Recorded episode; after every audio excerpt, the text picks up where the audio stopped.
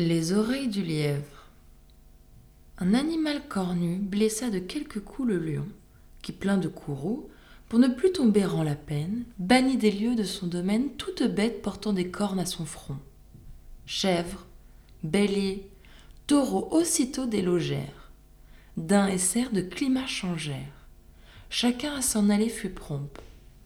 Un lièvre, apercevant l'ombre de ses oreilles, craignit que quelque inquisiteur n'allât interpréter à cornes leur longueur, ne les soutint en tout à des cornes pareilles.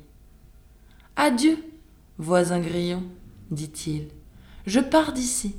Mes oreilles enfin seraient cornes aussi, et quand je les aurais plus courtes qu'une autruche, je craindrais même encore. Le grillon répartit. Cornes cela Vous me prenez pour cruche. Ce sont oreilles que Dieu fit. On les fera passer pour cornes, dit l'animal craintif. Et cornes de licorne. J'aurais beau protester, mon dire et mes raisons iront aux petites maisons.